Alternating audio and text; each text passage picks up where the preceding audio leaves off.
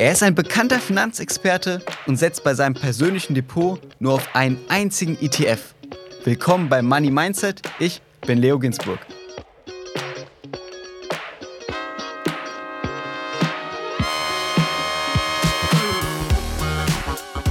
Disclaimer. Die Inhalte dieses Podcasts beinhalten keine Kaufempfehlung der Redaktion. Aktien, Kryptowährungen und Investments sind grundsätzlich mit Risiko verbunden.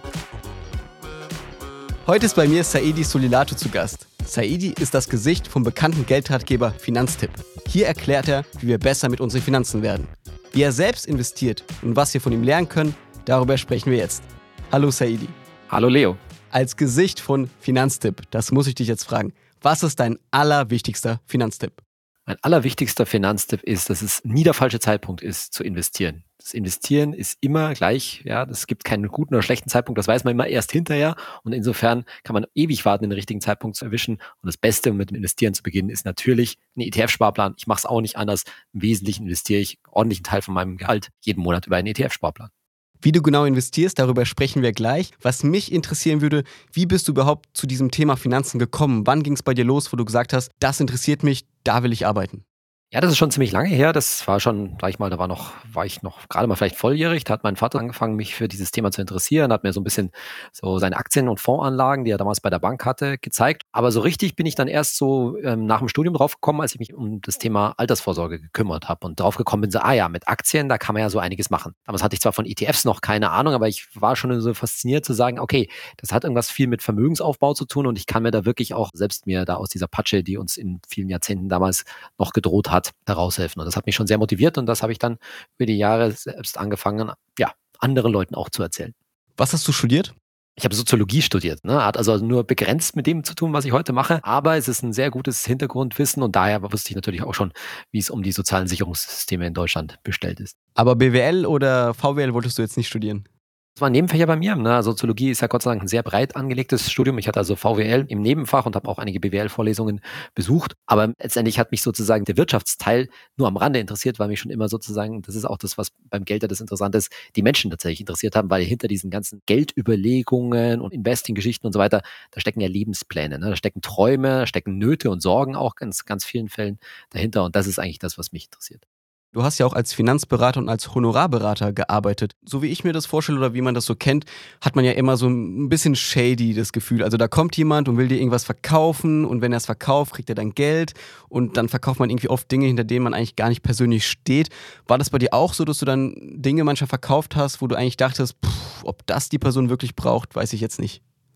Also ich sage mal so, du stehst natürlich in meinem Interessenskonflikt. Also einerseits war ich immer davon überzeugt, dass die Leute tatsächlich eine Altersvorsorge zum Beispiel auf alle Fälle brauchen und natürlich eine Berufsunfähigkeitsversicherung zum Beispiel, um das mal zu nennen. Das wird mir ja heute auch äh, absolut genauso sagen. Ja. Aber die Frage war schon immer da, geht's nicht noch irgendwie besser? Ja? Und wie kannst du das so noch gestalten, dass es auch wirklich der richtige Rat ist für den Kunden und nicht eben davon abhängig bist, jetzt einem Kunden ein Produkt zu verkaufen. Das war es am Ende, dann muss man ganz klar sagen, eben schon. Ich weiß ja, dass ich da oftmals auch dafür angefeindet werde, wenn ich sage, ja, das mit der Provisionsgeschichte ist alles nicht das Richtige. Ich verstehe ja die ganzen Leute da draußen, die von den Provisionen abhängig sind. Ne? Und ich sage einfach, das System ist der Mist. Ja? Es sollte einfach eine richtige Beratung sein und nicht ein Produktverkauf. Und dann muss man den Leuten halt auch in der großen Masse beibringen, dass sie das, was sie sonst als Provision über ihren Beitrag bezahlen, was sie ja in vielen Fällen gar nicht sehen, das nehmen die Leute ja zur Masse trotz aller Aufklärung und so weiter nicht wahr, dass es viel besser wäre, das tatsächlich als Beratungshonorar zu, äh, zu bezahlen, damit ich auch wirklich einen unabhängigen Berater an der Seite habe, der eben nicht unter diesem Druck steht, am Ende natürlich eine Familie in aller Regel ernähren zu müssen. Aber das heißt, du kannst ruhig schlafen, du hast da jetzt nichts gemacht, wo du dir heute denkst, boah, nee, das bereue ich. Nee, ganz klar, weil das mit den Mitteln der Zeit, ja, und es war ja auch eine andere Zeit, ne, das ist mittlerweile 15 Jahre oder sowas in der Richtung her, ist es eine, äh, eine andere Möglichkeit, ja, und muss ja auch ganz klar sein, immer, ist es ja immer noch besser, irgendwas zu machen, ja, das muss man ja auch in vielen Fällen sagen, ja, als jetzt Jahre und Jahrzehnte vergehen zu lassen und eben gar nicht an, an den eigenen Vermögensaufbau zu denken. Du hast ja mit sehr vielen Menschen zu tun gehabt, mit sehr vielen Menschen über ihre finanziellen Probleme gesprochen, über ihre Träume und Ziele. Was ist das Wichtigste, was du aus dieser Zeit als Finanzberater gelernt hast, was wir heute mitnehmen können? Ich glaube, das Wichtigste ist, dass sich sehr viele Leute nicht trauen, über Geld zu reden. Ja, und das kommt in vielen Fällen, auch bei mir, äh, aus dem Elternhaus, ja, dass das immer so ein, ein bisschen schwieriges Thema ist, sozusagen, auch gerade in Paarbeziehungen übrigens. Das ist auch etwas, was ich mitgekriegt habe, ja, dass es total schwierig ist, auch für Leute, die schon jahrelang verheiratet sind, ja, irgendwie über die gegenseitigen Finanzen zu sprechen. Und das ist so einer der Hauptgründe, warum es so schwierig ist, da auch mit bestimmten Themen durchzudrücken, weil wir irgendwie gelernt haben in der deutschen Kultur in vielen Fällen, dass Geld halt eine totale Privatangelegenheit ist, dass nicht drüber gesprochen wird. Und dadurch, wenn du dich nicht traust, sozusagen darüber zu reden, ja, dann gehen die halt auch viele, total viele Informationen verloren. Wie war das bei dir damals, Elternhaus? Was hast du von deinen Eltern gelernt bekommen? Ja, also ein bisschen zwiespältig. Einerseits hat sich mein Vater durchaus so für Investment, Aktien und Fonds und so interessiert. Andererseits so ganz andere Sachen habe ich halt nie vermittelt bekommen. Ne? Also zum Beispiel, ich habe immer zur Miete gewohnt, ja, aber ich habe nie mit meinem Vater mal darüber geredet, warum er eigentlich nicht darüber nachgedacht hat, sich was Eigenes zu kaufen. Ich habe da heute so meine Vermutungen, ja, aber das haben wir ja zum Beispiel diese Diskussion haben wir nie durchgeführt, ja, oder überhaupt, wie wir in, in wie er eigentlich monatlich gehaushaltet hat und so weiter. Das musste ich mir letztendlich später alles selbst beibringen, weil das auch natürlich in der Generation, ich sage jetzt mal, unserer Eltern noch ein viel größeres Tabuthema war. Da hat man halt noch weniger über Geld geredet und das pflanzt sich immer noch ein Stück weit fort. Was sind deine Vermutungen, wenn du das sagen willst?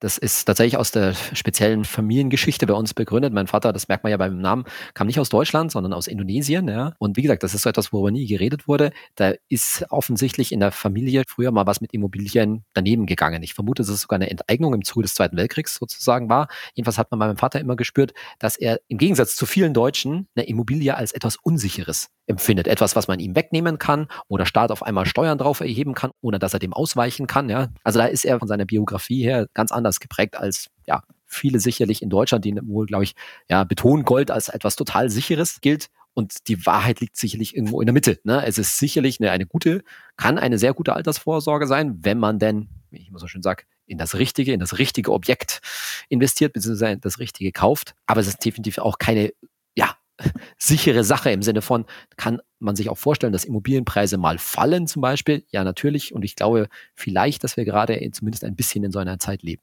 Du hast gerade selbst schon angesprochen. Wie stehst du heute zu Immobilien? Besitzt du selbst auch welche oder bist du da eher auf der Get-Komma-Seite? Nee, also tatsächlich, da schlägt dann auch die Soziologie durch, ne? So wie die Eltern das machen, macht man das auch selbst.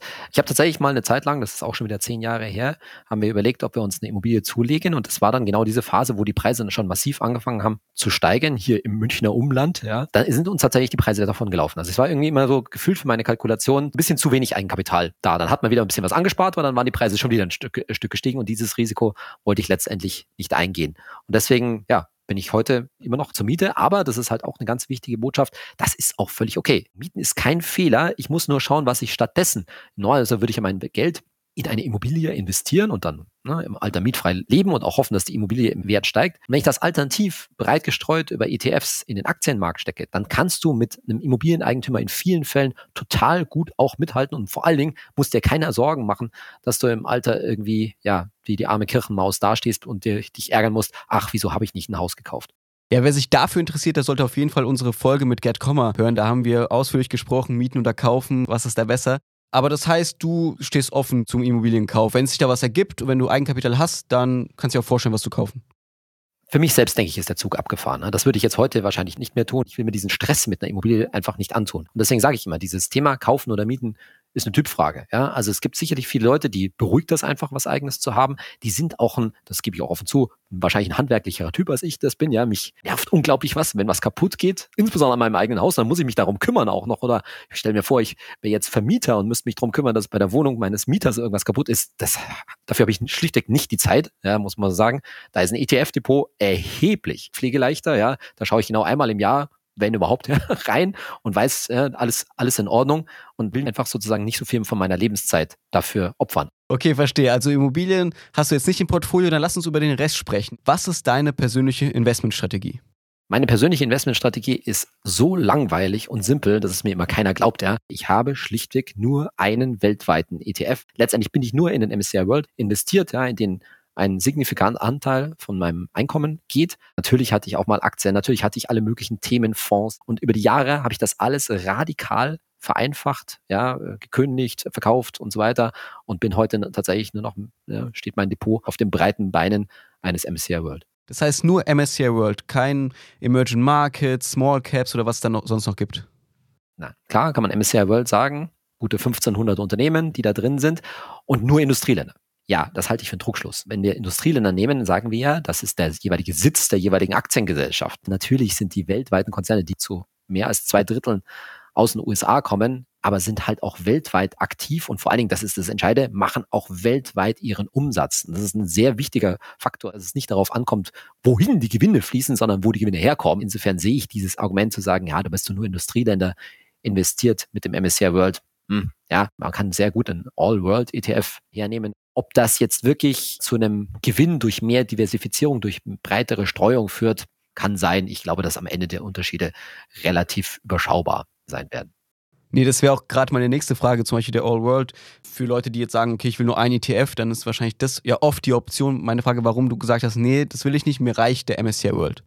Das ist ganz einfach. Ich kannte den MSCI World, bevor ich die All World ETFs kam und habe nie umgestellt, weil mir der Zugewinn sozusagen jetzt in einen FTSE All World reinzugehen oder auch in einen MSCI All Countries Index bis jetzt nicht lohnend genug erschienen, ja, weil auch die Volatilitäten, also die Schwankungsbreiten ja schon sehr ähnlich sind. Klar, vielleicht bereue ich das in 20 Jahren mal, wenn dann die Schwellenländer so richtig performt haben, ja, aber es kann auch andersrum sein. Wenn du dich jeden Tag mit Finanzen beschäftigst und dann siehst du ja viele Produkte, die es da gibt, viele Einzelaktien, die es gibt, andere ETFs, hast du nicht manchmal so ein bisschen das Gefühl, ey, ich will da mitspielen, so vielleicht ein bisschen Zockerei, einfach weil das so mein Thema ist, ich will da auch ein bisschen rein investieren oder bist du da immer streng mit dir und sagst, nee, ich mache nur den einen ETF? ich würde es gar nicht streng nennen, sozusagen. Ich habe diese Tage schlichtweg hinter mir. Ich sage ja immer, Leute, trennt halt Investitionen von Spekulation. Ne? Macht ein Depot, wo ihr euren Sparplan drauflaufen lässt. Das ist eure Vermögensaufbau, in vielen Fällen eure künftige Altersvorsorge. Und dann macht ein zweites Depot, dann könnt ihr auch rumspielen. Aber habe ich jetzt das große Verlangen, da irgendwie mitzumachen, im Sinne von, spüre ich da diese Gier noch in mir, da jetzt irgendwie den Markt zu schlagen und abartige Renditen zu erzielen? Nee, überhaupt nicht mehr. Ich weiß, dass ich mit meinem ETF-Sparplan, das Thema Altersvorsorge, Vermögensaufbau, kann ich einfach einen Haken machen, ja, und da brauche ich nicht mehr sozusagen meine, meine Zeit reinzusetzen. Und was ich natürlich auch weiß, jetzt zu denken, ich mache da irgendwie einen schnellen Gewinn und kann mir davon auch richtig was gönnen, ne? also wirklich substanziell was aufzubauen, davon habe ich mich tatsächlich schon sehr lange verabschiedet, weil das wissen wir auch, ja. Meistens führt der Versuch dazu, schnell reich zu werden, dass man in vielen Fällen schnell arm wird. Das hat Costolani gesagt wer versuchen will, schnell reich zu werden, wird schnell arm. Ja. Das heißt, Einzelaktien, Krypto, das ist sozusagen auch dein Tipp an Anleger, von solchen Sachen eher die Finger fernzuhalten oder wie stehst du generell zu Einzelaktien? Ich würde es einfach so formulieren. Investitionen von Spekulationen zu trennen. Ne? Also die große Masse des Geldes, die sollte in einen weltweiten ETF, auch am besten auf einem gesonderten Depot. Das heißt übrigens nicht, dass das ganze Geld da rein sollte. Es spricht überhaupt nichts dagegen, 20, 30 oder sogar noch mehr Prozent ganz langweilig auf Tagesgeld und Festgeld zu halten, aber da auch bitte ganz simpel und ganz gesichert, ja, also null Risiko. Wer noch rumspielen will, ja, der soll das eben auf einem gesonderten Depot machen und ich würde sagen, mein Gott, mit fünf Prozent von eurem flüssigen Vermögen, zehn Prozent, da wird's dann schon kritisch aus meiner Sicht, ja, weil wenn es dann nämlich mal gut läuft, siehe zum Beispiel bei Krypto bis vor 12, 18 Monaten oder sowas in der Richtung, da geht dann auf einmal was und dann wirst du gierig. Ja, oh, ja, das habe ich jetzt verdoppelt und so weiter. Da geht doch noch mehr und so weiter. Und dann muss man sich auch am Riemen halten und ich hoffe, dass es den eine oder andere geschafft hat, ja, da auch mal zu rebalancen, mit anderen Worten Gewinne von Krypto mitzunehmen und zu sagen, ja, alles gut, ja, jetzt habe ich hier einen schönen Gewinn gemacht, den stecke ich jetzt, äh, schichte ich sozusagen in mein Investmentdepot um, investiere ich in einen weltweiten ETF und dann mache ich, mach ich da weiter. Ich vermute mal, dass viele den Absprung leider nicht so gut geschafft haben vor Größenordnung zwölf Monaten, als der große Kryptoabsturz kam. Kann natürlich sein, dass das wieder kommt, ja, das ist auch so eine absolut spekulative Frage, wo ich mich völlig davon fernhalte. Aber nochmal, wer sich da ausprobieren will, wer auch in, zum Beispiel in dem Crypto-Space das einfach interessant findet, natürlich kann man das machen, aber bitte nicht mit einem großen Anteil vom Geld. Das heißt, wenn wir das nur kurz zusammenfassen, ich mal mal jetzt so einen Kreis auf meinem Blatt, aufteilen. Das heißt, du würdest sagen, 20% Tagesgeld, so ungefähr, das kann man so pauschal nicht sagen. Das hängt vom eigenen Risikotyp und auch von der Risikofähigkeit ab. Ja? Also zum einen muss man natürlich sehen, was brauche ich denn eigentlich? Wenn du auf ein Haus sparst, dann darfst du mit der großen Masse nicht investiert sein. Es gibt überhaupt keine Gewähr, dass nicht in den ja, nächsten Jahren ein heftiger Börseneinbruch, und zwar meine ich ein richtig heftiger, kommt nicht so ein bisschen kurz mal Corona-Knick, wie wir es hatten, und auch nicht das, was wir letztes Jahr hatten, weil das war noch gar nichts, muss man ganz deutlich so sagen. Ja, so ein Aktienmarkt kann auch mal ein paar Jahre sich halbieren, gab es schon öfter in der Vergangenheit. Da darfst du mit deinem teuren Eigenkapital für die Immobilie nicht spielen. Ich gebe immer den Tipp, hey, überleg mal, was ist der maximale Verlust, den du aushalten kannst. So, und wenn ich das feststelle, ich sage, okay, ich verkrafte, ich sage jetzt irgendwas, ja, maximal 5000 Euro Verlust, wie viel Geld ich natürlich auch insgesamt habe, dann sage ich, nimm das mal zwei Und so viel kannst du investieren. Typischerweise in so einem richtig großen Börsencrash kannst du erwarten 50 Prozent Verlust. Ja, und dann solltest du noch in der Lage sein, das auszuhalten. Der Rest, ganz banal, Tagesgeld, Festgeld, keine Spielereien, einfach Sicherheit. Und dann, wenn man es ganz professionell macht, und das ist halt wünschenswert zu sehen, dass, dass das auch ausgleicht. Sollte nicht nur die Rendite auf seinem Depot anschauen, sondern auch sehen, ja, da ist noch ein stabiler Anteil, der ändert sich kaum, okay, da kommen vielleicht jetzt im Jahr zwei, wenn es gut ist, drei Prozent an Zinsen obendrauf, aber der gleicht auch diese Verluste, die ich auf der anderen Seite habe, ein Stück weit wieder aus. Du hast gerade gesagt, du investierst in ein ETF und da auch eine hohe Summe. Wie viel Prozent von deinem Gehalt gehen da jeden Monat rein? Naja, es sind nicht ganz 25, es sind über 20 Prozent. Ich glaube, es sind 22 oder 23 Prozent. Ja, ich bin absolut nicht der Typ, der jemals irgendwie auch eine ansatzweise 90 oder sogar 100 Prozent investiert wäre. Auf gar keinen Fall. Also ich brauche auch von meinem eigenen Risikotyp her da eine ordentliche Absicherung. Und deswegen ist das Tagesgeldkonto da gut gefüllt, braucht aber nicht nochmal zusätzlich gefüllt werden. Und alles, was jetzt noch anfällt, sozusagen, kann gut ins Depot. Magst du uns verraten, wie hoch dein ETF-Depot ist? Nee, in Euro nicht, aber ich sag mal so, ja, ich weiß jetzt schon, dass ich davon eben, das kann man leicht hochrechnen, selbst wenn ich das konservativ schätze, wie die Rendite im MSCI World ist, also wenn die nur vier oder fünf Prozent langfristig beträgt, werde ich davon im Alter völlig entspannt leben können. Wozu aber auch beiträgt, dass ich eben über 20 Prozent jeden Monat wegspare, die ich ja sowieso nicht sehe. Das heißt, die werde ich im Alter auch nicht brauchen. Ja, also ich komme locker im Alter mit 80 Prozent meines Gehalts aus. Hast du ein Ziel, das du erreichen willst im Alter, eine Summe? Nein, eine konkrete Summe nicht, weil ich hoffe auch noch, dass ich tatsächlich diesen ETF-Sparplan noch steigern werden könne. Aber ich sag mal so, also eine halbe Million wird es auf alle Fälle, ja, das kann ich mir ganz deutlich so sehen. Ich bin da sehr optimistisch, dass es sogar siebenstellig wird. Wir haben auf Instagram auf unserer Page unsere Followerinnen und Follower gefragt, ob sie Fragen an dich haben. Und eine Frage war auch, ob du finanziell frei bist. Nein, bin ich nicht. Ich bin darauf angewiesen zu arbeiten, aber es ist auch gar nicht schlimm, weil ich bin in der glücklichen Lage, einen Job zu haben, den, glaube ich, nur wenige Leute in der Weise haben können, weil Finanztipp ist definitiv mehr als ein Job für mich. Ne? Ich bin ja auch mittlerweile Mitglied der Geschäftsleitung bei, bei Finanztipp und wir sind ein gemeinnützig arbeitendes Unternehmen. Das heißt, es geht nicht darum, sozusagen uns an Finanztipp zu bereichern, sondern genau das empfinde ich tatsächlich als eine Lebensaufgabe. Genau diese Inhalte, über die wir hier gerade sprechen, möglichst vielen Leuten beizubringen und auch auf der emotionalen Seite, ja, das Gefühl zu vermitteln, hey, ich kann mit meinen Finanzen kompetent selbst umgehen. Das ist ganz einfach, was ich immer sage, Vier-Töpfe-Prinzip. Also, du brauchst ein Girokonto, du brauchst eine echte Kreditkarte, du brauchst ein Tagesgeldkonto, ein Depot mit einem weltweiten ETF. Und wenn du nur diese vier Dinge im Leben finanziell machst, dann machst du wahrscheinlich mehr richtig als die Mehrheit der Deutschen. Woher kommt das bei dir, dass du irgendwie so große Lust hast, Menschen bei Finanzen besser zu machen? Ich glaube, ich hätte also wenn mein Leben anders gelaufen wäre, dann wäre ich wahrscheinlich in irgendeiner Art von normalem Lehrerjob gelandet. Es hat mir schon immer Spaß gemacht, Leuten was zu vermitteln. Ich bin, obwohl ich manchmal so rüberkomme, kein Korinthenkacker, sondern ich weiß, dass das Leben ziemlich pragmatisch ist, dass wir im Leben sehr viele Abkürzungen nehmen. Ja. Wir können uns alles Mögliche an Wissen eineignen, aber am Ende entscheiden wir halt viel aus dem Bauch heraus. Und das alles mit Geld zu vermitteln und dabei den Leuten auch das richtige Gefühl mitzugeben, zu sagen, hey, das wird schon, du machst das schon richtig, du brauchst vielleicht noch ein Stück weit Hilfe, aber du bist schon auf dem richtigen Pfad. Das ist einfach schön zu sehen und das gibt mir halt einfach total viel. Dann Saidi, vielen Dank, dass du hier warst und wir über dein Leben und dein Investment sprechen konnten. Sehr gerne. Das war wieder eine Folge Money Mindset, heute mit Saidi von Finanztipp. Wenn euch die Folge gefallen hat, lasst gerne eine Bewertung da, folgt uns auch gerne auf Instagram. Ich bin Leo Ginsburg, bis zum nächsten Mal.